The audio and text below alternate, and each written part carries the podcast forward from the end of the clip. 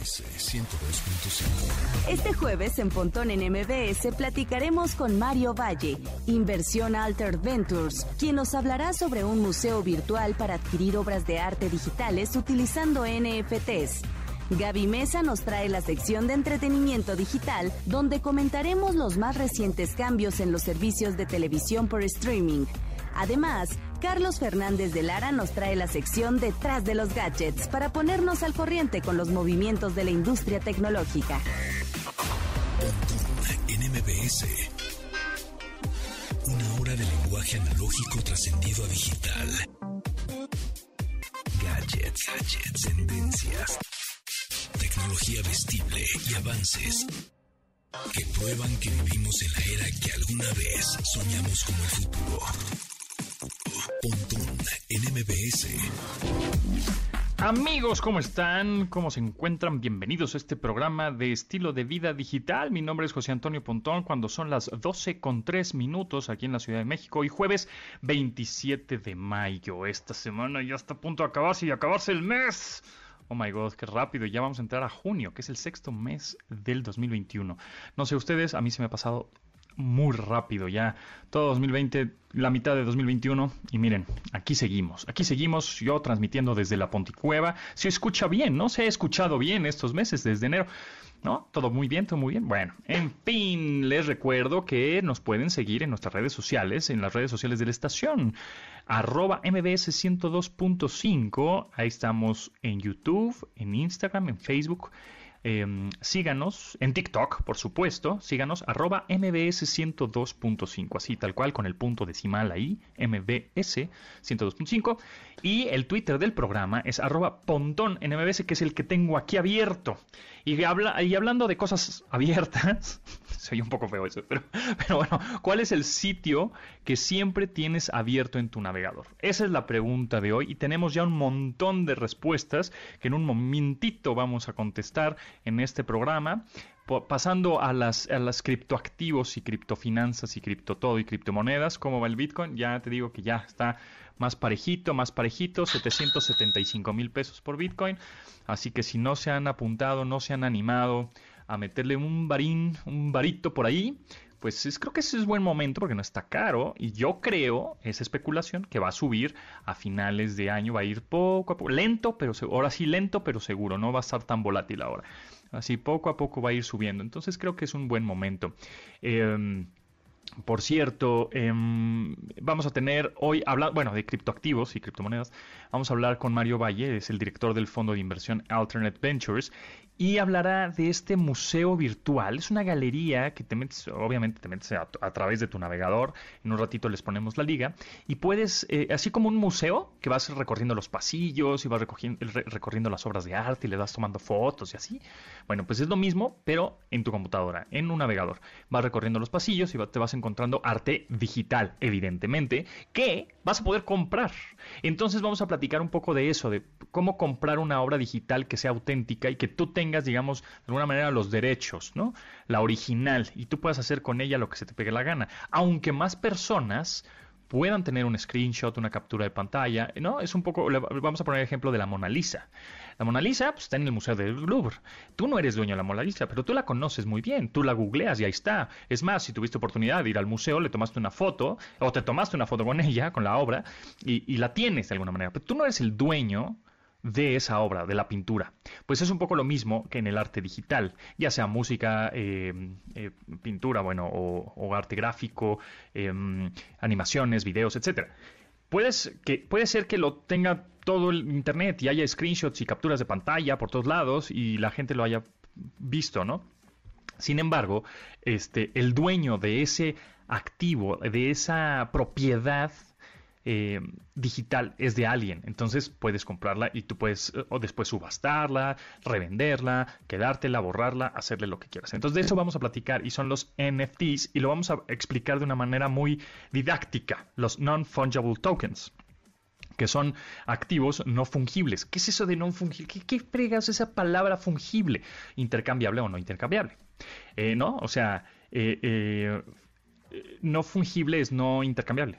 Entonces no, no puedes, eh, digamos, eh, cambiarlos si es que tú eres el dueño. Tendrías que venderlo o, regalarlo, pero el, hay un único dueño de, esa, de, ese activo. Está bastante interesante, de eso vamos a platicar en un momento más. Por supuesto, Gaby Mesa viene con lo mejor del entretenimiento, el cine, las series, entrevistas y todo lo demás. La vamos a pasar re bien. Y bueno, pues le repito, la pregunta es, ¿cuál es el sitio que siempre tienes abierto en tu navegador?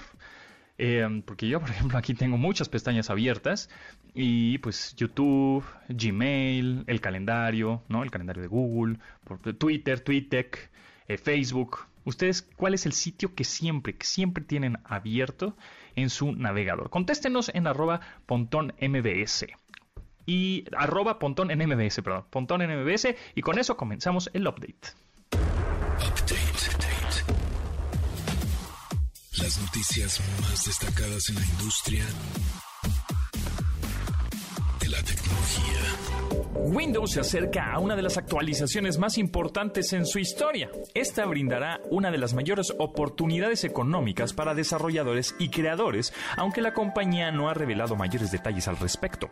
A través de su CEO, Satya Nadella, Microsoft señaló que crearán más oportunidades para todos los desarrolladores de Windows, para dar bienvenida a los que busquen una plataforma más innovadora y abierta para crear, distribuir y monetizar aplicaciones. Según rumores, existe la posibilidad de que Microsoft permita plataformas de terceros en Windows, con lo que los desarrolladores podrían evitar comisiones del 15% de las aplicaciones y 12% de los juegos. Además, Windows podría recibir un rediseño visual con el que gran parte de la interfase gráfica del sistema dejaría atrás la herencia de versiones antiguas, por lo que sería el inicio de una nueva generación de Windows.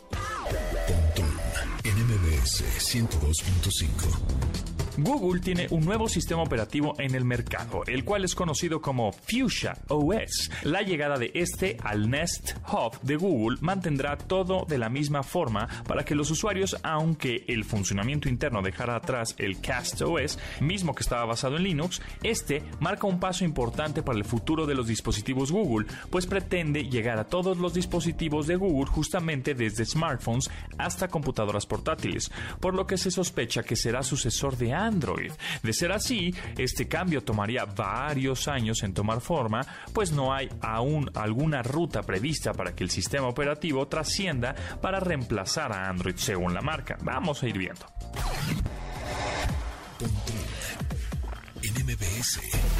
Tras la demanda que la actriz Beverly Standing interpuso contra TikTok y su desarrolladora ByteDance por el uso no autorizado de su voz en la plataforma, la aplicación presentó una nueva voz menos robótica y más natural.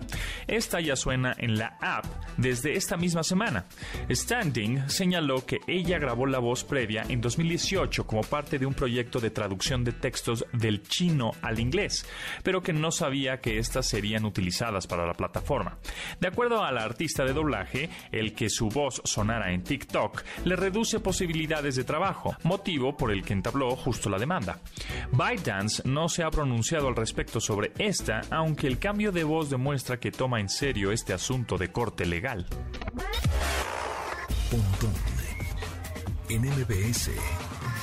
Una de las películas más esperadas por parte de Netflix es Last Night in Soho, del director Edgar Wright, la cual contará con la participación de Anya Taylor-Joy y Thomasine Mackenzie. La cinta es un thriller psicológico situado en la ciudad de Londres en los años 60, en donde figura Eloise, una mujer que estudia diseño de moda obsesionada con la estética de la época. Ella cuenta con una especie de sexto sentido que le permite viajar por el tiempo, por lo que tiene visiones de una cantante que se convierte en su ícono de moda. En uno de estos viajes descubre algo perverso y aterrador que le hace dudar si ella es esa cantante y si son sus deseos por verse así los que genera la interrogante. El trailer ya está en YouTube, así que le pueden dar una revisada. La película se llama The Last Night in Soho. en 102.5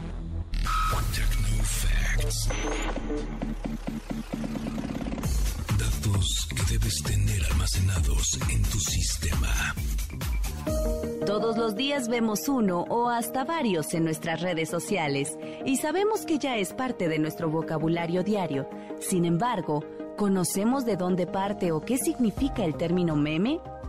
Esta palabra es la que se usa cuando nos referimos a una idea, concepto, situación o pensamiento expresado a través de un medio virtual o construcción multimedia que provoca sensaciones comunes, aunque usualmente es risa.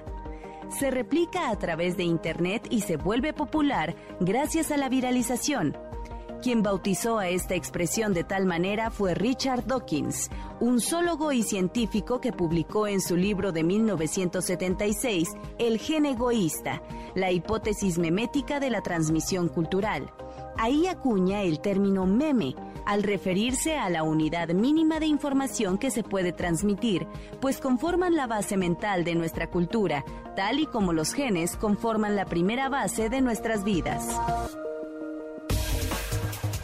Hay regalos, momento de regalos, sí señores, conviértete en el protagonista de las historias que se viven en nuestro cine 4D. Siente los efectos especiales de viento en tu cara, mójate con los efectos especiales de lluvia y nieve y deslízate o siente la velocidad con los efectos de movimiento de tu butaca. Y ahora en Ciudad Jardín, al oriente de la Ciudad de México. Tenemos cuatro boletos para que lo conozcas. Recuerda que el simulador 4D abre todos los días y cuenta con todas las medidas de seguridad y sanitización. Así que nada más márquenos por teléfono 55 51 66 1025 55 51 100, este, 66 1025. Muy fácil el teléfono, lo dije todo mal. Ah, ahí va de nuez para, para que lo, lo apunten bien ya en su teléfono celular y nos marquen. 55 5166 1025. Ese es el teléfono en cabina y es el teléfono que les va a contestar Itzel y les va a decir si tenga su acceso para el 4D, para esta experiencia cine en 4D. Así que márquenos ahora mismo. Domina tu vida online. Escucha. Pontón en MBS. Instagram. Arroba. Pontón en MBS.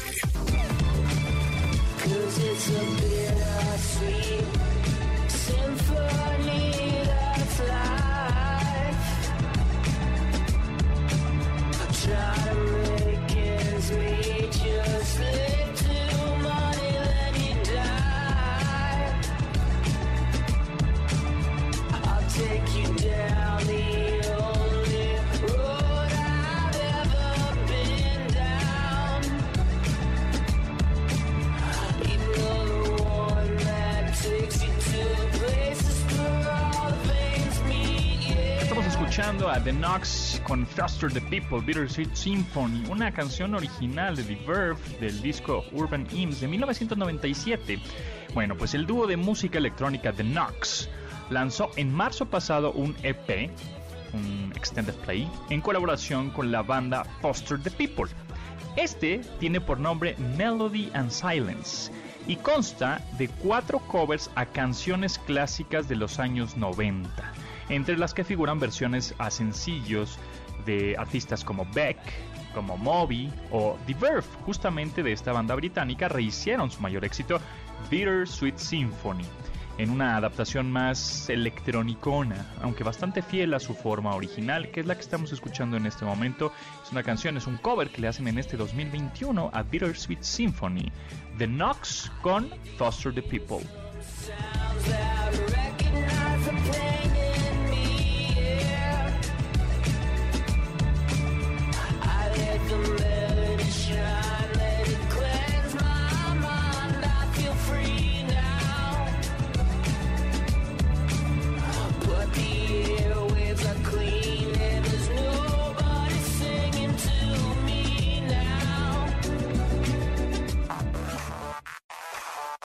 Pontón en MBS. Entrevista. Amigos, muchas gracias por seguir eh, escuchando MBS 102.5, este programa de estilo de vida digital y tecnología y algo más. y en esta ocasión nos acompaña Mario Valle, quien es fundador de Alternate Ventures, que es, bueno, pues un fondo de videojuegos y de realidad virtual, pero hay una cosa muy interesante que está haciendo ahora Alternate Ventures. ¿Cómo estás, Mario? Hola, mi querido Pontón, mil gracias por la invitación. Muy bien, carnal, muy contento de estar acá y un saludo a todo el mundo. Oye, pues platícanos. Primero eh, vamos a meternos a un tema un poco más clavado, pero es importante porque está muy de moda en el ámbito de inversiones y criptoactivos y todo este rollo que hemos platicado, pues en este programa, ¿no? Cómo están las criptomonedas y un, muy volátiles y subieron, ¿no? Hace un par de semanas está en, o hace un mes estaba en un millón doscientos mil y ahorita vámonos para abajo por, por los problemas de China, por los problemas de Elon Musk, etcétera. De los influencers reales, ¿no? Los que realmente ponen un tweet y descuachalangan toda la industria, no nada más ponen este, gracias a este a tal pizzería que me regalaron esta rebanada, ¿no? Este, entonces, bueno, Mario, primero platícanos qué son los NFTs o non-fungible tokens, que están, eh, no, no lo entendemos muy bien del todo. Está muy fácil de entender, claro que sí. Creo que la manera más, más, más fácil de entenderla, Pontón, es pensando en un billete, ya sea de 100 pesos, de 500 pesos, o para que sea más fácil, de un dólar. Si tú tienes un, en la mano un billete de un dólar y en la otra mano otro billete de un dólar, las dos cosas son lo mismo y son completamente intercambiables, ¿no? Si yo te doy a ti un dólar y tú me das un dólar, no pasó nada. Es exactamente lo mismo ese objeto. Eso es lo que se llama un objeto fungible o intercambiable 100%. Un objeto no fungible es algo que no puede intercambiarse. La Mona Lisa. ¿Cuántas Mona Lisas hay? Hay una. ¿Cuántos pósters, fotografías, playeras y cobijas de la Mona Lisa, de la Mona Lisa hay? Millones.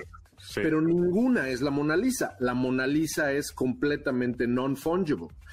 Eh, la tecnología blockchain, que es lo que hace posible las criptomonedas, también hace posible otra cosa, que es la traceabilidad y la capacidad de poder validar desde el punto de vista digital y tecnológico un objeto digital. Si yo a una imagen, un GIF animado, o a tu foto, o a un meme, a ese archivo le doy una capacidad tecnológica dentro de blockchain para hacerla no fungible y decir, esta imagen que yo hice es mía, no va a haber otra igual en toda la Tierra y en toda la eternidad, porque acuérdate que blockchain, su nombre lo dice, es una cadena de bloques que son irrepetibles y que pueden rastrearse de una manera muy identificable para ver dónde se originó. Entonces ahora el mundo del arte, por ejemplo, ha explotado totalmente, el mundo de los coleccionables ha explotado totalmente. Una de las compañías en las que acabamos de invertir, un equipo basado en Aguascalientes y en Colombia que se llama NFTeam, justamente como equipo, pero NFTeam, eh, eh, está desarrollando este tipo de cuestiones a nivel coleccionables, a nivel arte, y nos está haciendo una galería justamente porque el arte es como lo siguiente que está sucediendo al nivel, al nivel non-fungible token. Si tú tienes un arte digital y tú le puedes decir, este arte lo hice yo, ese pedazo digital va a ser validado de la misma manera que la Mona Lisa es validada de la misma manera, aunque le hagan muchas copias digitales, ¿me entiendes? Sí, claro, eh, porque además ahora el arte es digital, es decir, la gente hace sus, sus fotos, sus diseños, su, lo que se te ocurra de manera digital, ya no bueno, hay algunos que sí, pero, pero hay muchos que ya no hacen el lienzo y ponen el ah, óleo y mata este rollo, y ya no es, física, este, una pintura, sino ahora es digital. Con un iPad y un Apple Pencil puedes hacer una cosa increíble, ¿no? Y muy creativa. Y eso es lo que vendes, la autenticidad de esa obra. Es como un certificado, efectivamente. El non-fungible token es una especie de certificado digital que te valida como creador y evidentemente pues está revolucionando de manera muy positiva, independientemente por supuesto de que hay una burbuja y de que todo esto que dijiste de que evidentemente los, los las monedas criptos han ido al cielo, lo que ha sucedido con los NFTs es que están ayudándole a gente creativa en todo el mundo a validar su trabajo digital. Sí, aunque haya copias, aunque tú googlees la Mona Lisa, pues ahí está, ¿no? Ahí está la Mona Lisa, ahí está la imagen, este, o ahí está el tweet, o alguien hizo un screenshot, una captura de pantalla, pues él lo tiene, pero no es la, la lo original, no tiene, digamos, entre comillas, o como analogía, el holograma de autenticidad, ¿no? Exacto. la estampilla. Como un holograma que, le, que dice y asegura que esa creación digital tú la hiciste o tú la compraste, porque ahí viene la parte interesante. Exacto. Si yo le compro a un artista, como lo hemos venido haciendo con Alter Adventures, porque ahora también invertimos en artistas digitales, y yo le compro a un artista su obra, si esa obra es única y yo la compro, pues ahora es mía. Y si esa obra crece de valor con el paso de los años o de los meses, yo puedo revender esa obra y aquí viene algo interesantísimo no nada más la vendí yo y yo gané dinero, sino que gracias a esa traceabilidad, el artista que la creó recibe el 10 o el 15% de esa venta como regalía, automáticamente. Y también sabes quién la tiene. Totalmente. es transparencia, que es otra de las características o lo que le llaman los atributos de blockchain, ¿no? Una gran transparencia también.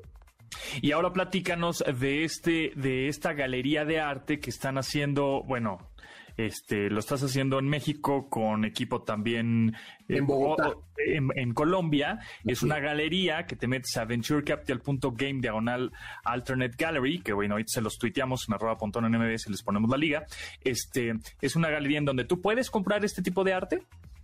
Se puede comprar, se puede ver. Está de hecho ya el URL más fácil, el link está más fácil, es Altered Gallery, como alterado en inglés, alteredgallery.art tal cual, nada más. alteredgallery.art.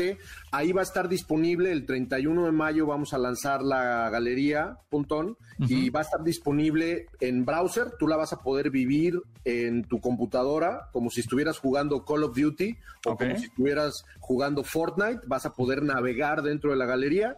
También la vas a poder instalar en Windows en más alta resolución y también va a haber una versión para el Oculus y para las versiones, digamos, de realidad virtual que es completamente inmersiva esas son las versiones en las que estamos trabajando con esta compañía que te digo que invertimos, que está basada en Aguascalientes y en Bogotá, que se llama Non Fungible Team, y es una compañía que desarrolló esta galería que me tiene muy contento porque además yo pude participar también ahí como, como game designer un poco, ¿no? Como productor, eh, que es una galería que está pensada para apoyar talento primordialmente de mercados emergentes. Tenemos artistas de, por ejemplo, de la India, de Colombia, de Costa Rica, de México, del mercado hispano de los Estados Unidos, tenemos gente de Ucrania, de Polonia, de África incluso, ya tenemos a una persona de Sudáfrica también, artistas de todas las, digamos, de todas las latitudes que están interesados e interesadas en mostrar su trabajo y en venderlo, porque también vas a poder dentro de la galería, aunque sea virtual, vas a poder comprar eh, arte con estas características que estábamos platicando, ¿no? Arte digital, arte 3D, arte en video, pero que te va a certificar a ti como único dueño o dueña de la obra. Lo interesante aquí es que cuando decimos galería o Mario nos dice galería, no es un, son fotitos en el sitio, ¿no? Es, es realmente una experiencia inmersiva en donde parece que estás en un museo, ¿no? Y vas recorriendo un museo y vas viendo todas estas obras que nos platicas, video, este, arte gráfico, etcétera, ¿no? Ya sea en tu computadora o si tienes unos visores de realidad virtual, pues vas a poder mm, prácticamente entrar a este museo. Exacto, un museo en donde ves todo este tipo de, pinturas como si estuvieras en un museo tradicional, entre comillas, porque obviamente tiene este un diseño virtual, etcétera, y en donde si te gusta una obra de arte, pues podrás comprarla este, de manera digital, tú eres el único dueño y ya después si la quieres revender o tenerla a largo plazo o es tu obra porque la quieres imprimir o se te ocurra lo que quieras hacer con ella, pues la puedes tener.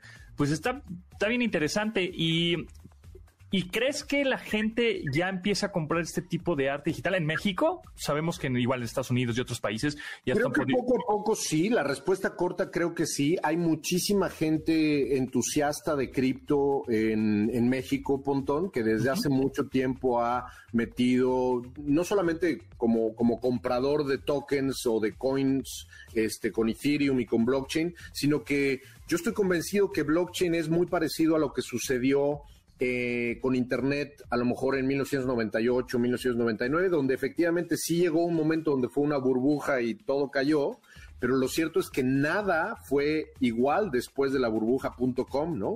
Sí fue una burbuja, sí de pronto todo se vio medio feo, pero la verdad es que Internet es uno y otro completamente después de 1999-2000. Estoy convencido que no importa si estás en México, en Perú, en Bolivia, en Sudáfrica o en Londres o en Canadá o en Nueva York, blockchain está empezando a demostrar que es una tecnología que llegó para quedarse. Entonces, no, no creo que sean todavía muchísimas las personas, a lo mejor en México, que estén comprando estos artes, pero yo estoy convencido que los NFTs, número uno, van a ir mucho más allá de los artes, y número dos, la gente definitivamente va a empezar a entenderle cada vez más y va a empezar a entrar y a participar de todo esto. Exacto. Bueno, pues el tiempo se nos va volando. Para más información, Mario, ¿en dónde pueden seguirte? Y, nos invitas otra vez al sitio para que nos demos un. Claro que sí, échenle un ojo a Altered Gallery, todo junto, alteredgallery.art, art, alteredgallery.art y a mí me pueden seguir en arroba Bilbeni o arroba Mario Valle Reyes si no les gusta leer malas palabras. ahí está. Bueno, Mario, muchas gracias, fundador de Altered Ventures, que estés muy bien, ahí estaremos en contacto porque está, esto va a dar para mucho, ¿eh? Gracias, querido Pontón, un abrazote.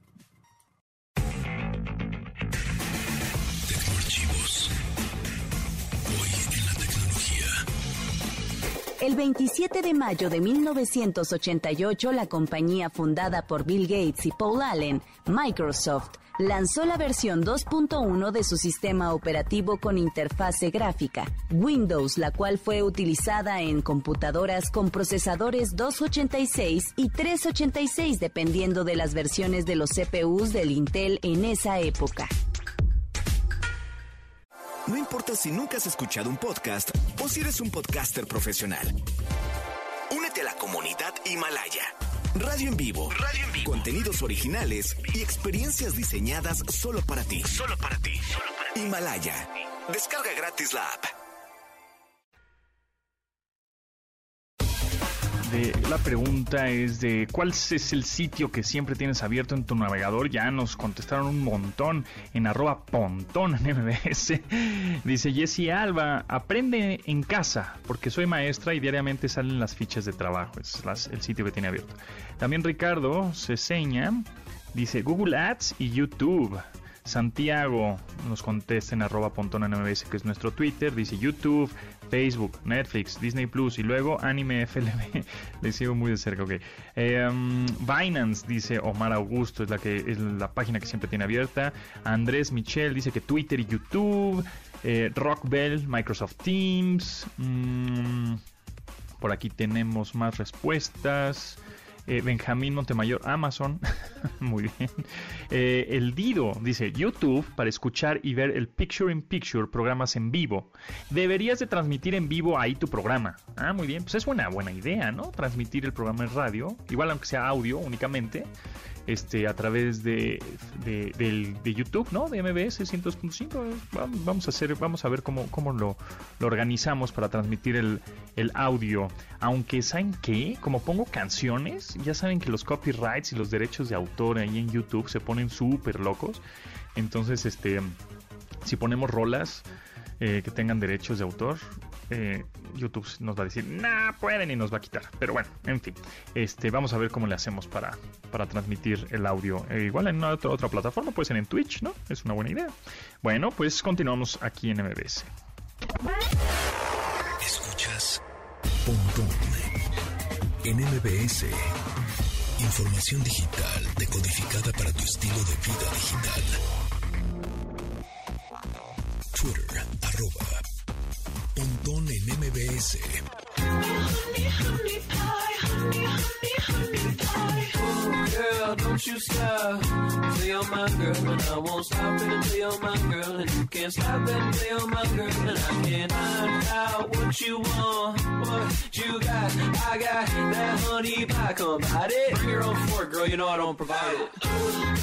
Johnny es un músico californiano de 25 años que anteriormente era conocido como Johnny Utah. Él firmará en, eh, eh, en, en, él obtuvo reconocimiento gracias al, al sencillo Honey Pie, el cual ayudó a que la discográfica Interscope lo firmara en enero de 2020. Sobre este sencillo, él ha señalado que dejó Filadelfia y se fue a Los Ángeles para perseguir su sueño como músico independiente y lo logró muy bien, pues esta ganó notoriedad en los playlists de Spotify. Sin embargo, lo que le ganó más reproducciones fue el cómo se viralizó en YouTube con hasta 9 millones de reproducciones en la plataforma, hasta ahora alcanzar 70 millones de reproducciones en total. La canción se llama Honey Pie y es de Johnny.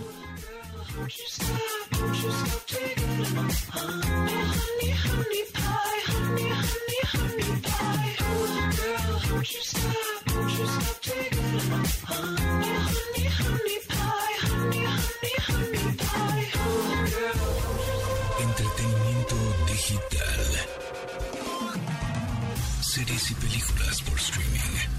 Con Gaby Mesa. Jueves, jueves de entretenimiento digital, películas, series, streaming, eh, todo lo que podamos ver en la pantalla chica, en la grande, en la regular y en la mediana. De, está Gaby Mesa con nosotros para platicarnos acerca de eso. ¿Cómo estás, Gaby?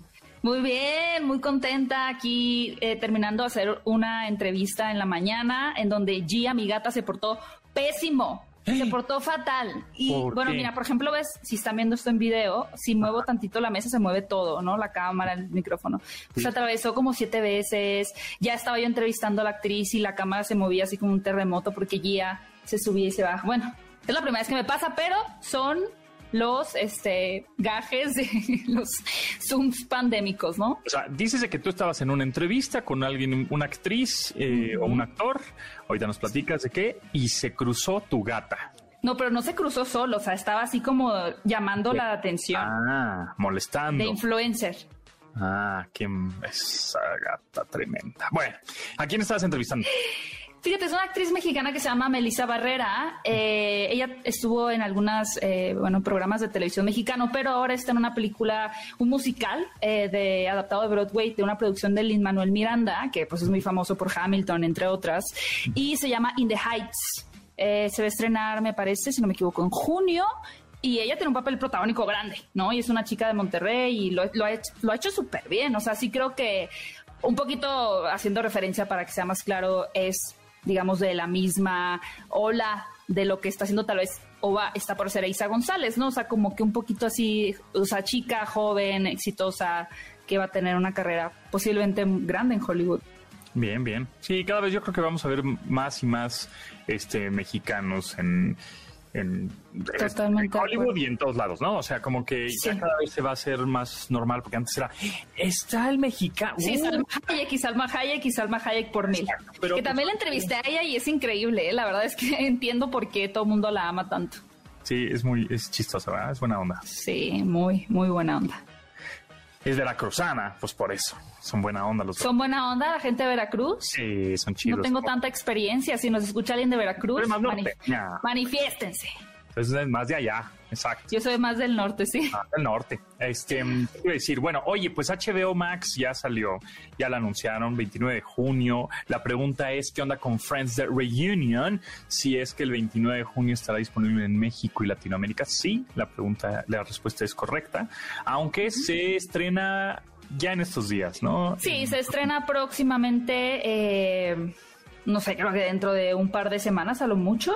Que sí creo que sea un éxito. ¿eh? De- de- el- hay personas que siguen confundidas con esta cosa como de, de que era un episodio, una temporada nueva. No tiene nada que ver. O sea, tiene más que ver con esto que comentábamos la otra vez, por ejemplo, de la reunión del elenco de eh, El Príncipe del Rap, ¿no? Que se reúne todo el equipo y que recuerdan. Lo que se ve divertido es que tienen como, como retos, ¿no? Eso me gustó. Y bueno, a ver qué tanto también aportan las celebridades que están invitadas en cuanto, me imagino un poco cómo los impactó Friends a ellos, pero también estaría divertido que, que los incorporaran un poquito como sucedía en la serie, ¿no? Que tenían actores famosos siendo parte de. Entonces, pues digo, al final Friends fue una serie muy redonda con un equipo creativo por detrás maravilloso y espero que este programa especial esté también a, a la altura de lo que fue la serie. Sí, es lo que vi como en el avance, ¿no? Yo me imaginé que como que era un capítulo especial en donde iban a hacer un sketch como lo hacían antes, pero no, es más bien ellos como que dándole lectura a guiones anteriores y recordando lo que sucedió con estos flashbacks o estos insertos de las de, ese capítulo en ese momento de hace mil años y entonces riéndose de la misma anécdota y cómo fue el equipo, etcétera.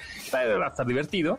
Este, y HBO trae un chorro de contenidos también, Muchísimo. Comics, em, por ahí, bueno, Tommy Jerry y... Sí, y, creo que una de las cosas que más llama la atención es, por ejemplo, que los estrenos de Warner, que ya lo hemos comentado mucho en este espacio, Pontón, eh, al final han sido los únicos de la pandemia, ¿no? Warner, eh, Warner, Warner eh, Mujer Maravilla, Godzilla contra Kong, Tenet, etcétera eh, los próximos que tienen como Doom, como Suicide Squad, como Space Jam, van a eh, llegar a HBO Max 35 días después de su paso en las salas de cine, es decir, un mes después más o menos, va a ser bien interesante, ya teniendo como esa brecha mucho más corta, el ver cómo se modifica la experiencia ahora sí cinematográfica, ¿no? Cuando la gente ya tenga oficialmente la oportunidad y se sienta segura de volver al cine, ¿qué van a elegir? Un poquito como lo que va a pasar este fin de semana con Cruella, que se estrena simultáneamente en Disney Plus y en salas cinematográficas. Y eso porque creo que Disney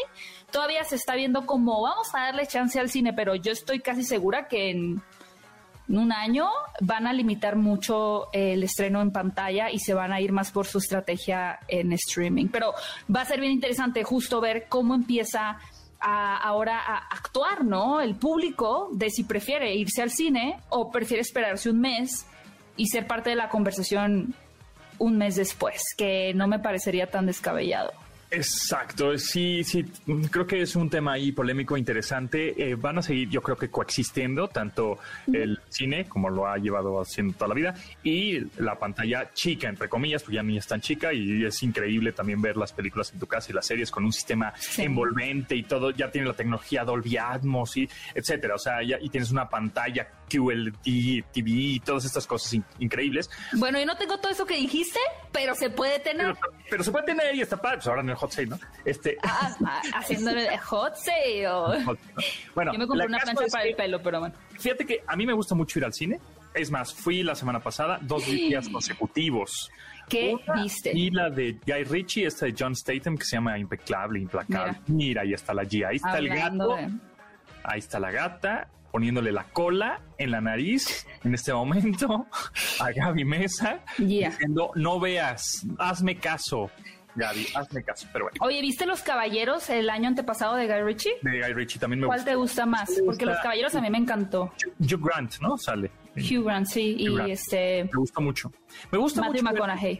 Eh, y, Matthew McConaughey. Me gusta mucho Guy Ritchie porque pues, es así, acción, balazos, este, un poco de víscera. Eh, British, ¿no? Como humor eh, negro. Como humor negro. Me gusta, me gusta. me gustó esta película de John Statham. Es pues puras acciones, balazos y, y, y, ver la historia de diferentes ángulos como Guy Ritchie lo hace con, en sus películas. Este, y después vi Peter Rabbit. Las dos vi, las vi a la VIP con palomotas gigantes. Y me las embutí Qué maravilla, ¿no? Me las empujé todas en el... me, las em, me, las empujé. En todas. esa expresión. Antes de que empezara la película, ¿no? En los normal. Fue una buena experiencia. Este, no tuve problemas, no me sentí inseguro, no me sentí nada mal. Este, más la pasé re bien. Sin embargo, creo que también si hay es si hay una película Em, en HBO o en donde sea en Netflix y solo se va a salir, solo va a estar en esa plataforma, pues la veré ahí con también una buena experiencia. Si va a salir en este caso las películas primero en cine y un mes después en HBO, preferiría verlas en cine y creo que ahí dependerá mucho de la película. es Completamente. ah, muy, oh, soy fan y me encanta, o el director, o la actriz, o el actor, voy al cine directamente, me trago mis palomotas y me las empujo. Te las empuja. Exacto. Es que es bien curioso porque, por ejemplo, el año pasado, la última película que yo vi en el cine fue El baile de los 41. Ajá. Y subí mi video, medio que lo pelaban algunos, otros no tanto, pero llega Netflix, o sea, llegó meses después a Netflix y se vuelve tendencia, todo el mundo habla de ella, todo el mundo quiere saber, opinar, decir, por supuesto, porque se estrenó en el 2020, cuando la gente evidentemente aún no se sentía segura para ir al cine, aún no se sienten al 100%, pero peor, y llega a Netflix y claro, o sea, se vuelve parte de una conversión, por eso me refiero a que sí, tal vez en su primer estreno, Dune de Denis Villeneuve, Villeneuve, ya nunca sé cómo se pronuncia, Villeneuve. Eh, ajá, con Timothy Chalamet, Zendaya y demás. En una, como que ahora van a ser etapas de la conversación, ¿sabes? Como que en la primera etapa de la gente que la vio en el cine y en la segunda etapa que salió en streaming, que no tiene, por ejemplo, nada que ver con cuando salían en VHS o cuando salían en renta, porque ahí todo el mundo ya las había visto y si no, pues tú llegabas tarde, ¿no? Aquí creo que se va a dividir. Y, no había Twitter para todos los spoilers, como con las series de Disney Plus. Pero es, sí va a ser un fenómeno muy interesante de analizar cuál va a ser el, el comportamiento de, de, las audiencias en un futuro y sobre todo cómo las distribuidoras van a actuar eh, en respuesta de ello, ¿no? Como lo que mencionó Disney Plus. Si Disney Plus se da cuenta que el ingreso en taquilla es menor a el ingreso que ellos tienen por un estreno premium, como es el caso de como fue Raya o como va a ser Cruella, pues que les conviene a ellos, no pagarle, o sea, que el exhibidor no se quede con su película y se la quedan ellos todo dentro de casa, ¿no? Entonces, pues ni modo, vámonos mejor con la estrategia eh, premium y pues ahí sí será un poco triste, porque por ejemplo, Cruella yo ya la vi dos veces en, en un screener, es decir, me pasan un link para que yo pueda verla así como un Vimeo, ¿no? Como un, video en YouTube, si quieren pensarlo de esa forma. Pero pues lo vi en mi televisión, eh, que está grande, pero pues no es el cine, ¿no? Yo sí quiero ir a verla al cine. O sea, yo sí quiero vivir la experiencia de Cruella en la pantalla grande y me siento afortunada de tener la oportunidad, pero hay películas con las que yo sí creo no vamos a tener la oportunidad. Como algunas de Netflix, ¿no? Pero como que ya está inherente en nuestro cerebro la idea de que no las vamos a ver en el cine. Y luego también creo que va a pasar al revés. O sea, le fue también en Netflix, en HBO, en Prime, en donde sea, que van a decir, pues ahora van a, mm. las vamos a llevar a cine después de meses para que vivan otra experiencia y le vamos a poner un bonus, ¿no? Un, o una cosita o un cameo que no aparecía, qué sé yo. Un, extra, extended version. sí, digo, por ejemplo, Cinepolis Click que si bien está, no si enemistada, pero es competencia de Amazon Prime, HBO Max, Disney Plus y demás. En su catálogo, por ejemplo, tienen, eh, además de películas de HBO, tienen El sonido del metal, por ejemplo, ¿no? O sea, que es una película pues, de Amazon Prime Video, ajá, pero ellos también la tienen, que es de pronto para esas personas que tal vez no tienes el servicio contratado de Prime, pero quieres ver la película. Entonces, sí, eso que dices es súper interesante. Eh, me parecería un fenómeno bien interesante también como de, ah, le fue súper bien a el Mitchells contra las máquinas, ¿no? La animación en, eh, que estuvimos en Netflix de Sony, hay que llevarla al cine. Eso estaría también súper interesante. O por ejemplo, Roma, ¿no? Ah, este, vamos a, este, el aniversario de Roma, cinco ah, años, claro. después. Vamos a ponerlo en cine en donde este Cuarón va a dar unas palabras. Oh, que también eh, entra un poquito lo de los Oscar, que tienen esta regla mm, bastante ya absurda, me parece a mí, que Roma todavía tenía que cumplir con eso, que es el estar, me parece, seis días en un cine exhibiéndose eh, en Los Ángeles era antes. Y ahora también puede ser, creo que en Nueva York y en Chicago. Entonces, si tu película no se exhibió en una pantalla de cine, no puede ser nominada a la categoría de, bueno, cualquier categoría en los Oscars. Eso lo quitaron en la pandemia porque claramente no se podía. Yo creo que no sé, yo creo que es una regla, una regla también que se va a ir disolviendo porque pues finalmente hay películas nativas de una plataforma de streaming, eh, como es el caso, bien lo dices, de de Roma o el sonido del metal, pues que tal vez no ya no ya no sientan esta presión de tener que tener un mini paseo para cumplir un requisito de ser nominadas, porque se va a volver obsoleto. Habrá que ver. Te voy a hacer una pregunta y con esa nos vamos porque el tiempo se nos pasa volando. Este, ¿cuál de estos cuatro servicios de streaming de video ah. quitas, quitas aquí? Sí, a ver, votación. Netflix, HBO Max, Prime Video o Disney Plus. ¿Cuál quitas? Uy, creo, híjole, que me metes en aprieto. Al día de hoy quitaría Disney Plus. Al día de hoy. Uy, yo estoy un poquito de acuerdo contigo, sí. Pensé en Prime Video, pero luego Prime tiene cosas muy buenas. Entonces y ahora que compró Metro Goldwyn Mayer. No, bueno, sí. ¿Qué tal con esto, eh? Sí. la que menos quitaría es HBO Max, porque creo que realmente viene fuerte. Trae, un chorro de cosas, sí. Pero Disney, mm, ponte las pilas porque estás lento. Sí, anda, anda, lentón. Estoy de acuerdo contigo. Gaby, muchas gracias. Nos escuchamos el próximo jueves. ¿En dónde te pueden seguir? Suscríbanse a Fuera de Foco. Sí, suscríbanse a Fuera de Foco en YouTube y en redes sociales, arroba Gaby Mesa 8, en Twitter y en Instagram. Muy bien, ahí está. Gracias, Gaby. Gracias.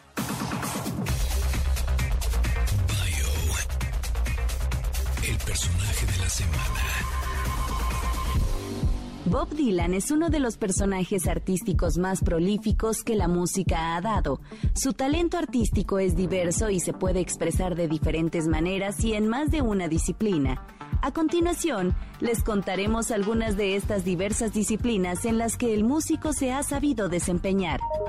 Es un compositor y cantautor, pero además es un escritor y poeta.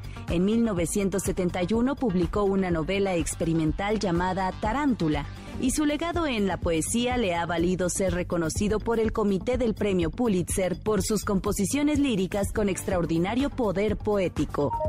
Más allá de la música, es conocido por su trabajo en la pintura ha tenido varias exposiciones alrededor del mundo. En el mes de noviembre, la ciudad de Miami presentará 120 obras suyas, las cuales serán expuestas del 30 de noviembre al 17 de abril del 2022. Otras actividades que disfruta hacer son restaurar automóviles viejos, montar a caballo, navegar en barcos, además de un poco de cocina y jardinería. Algo que también hace de forma ocasional es la actuación, aunque no es algo que haga con recurrencia. Síguenos en Instagram, Instagram como arroba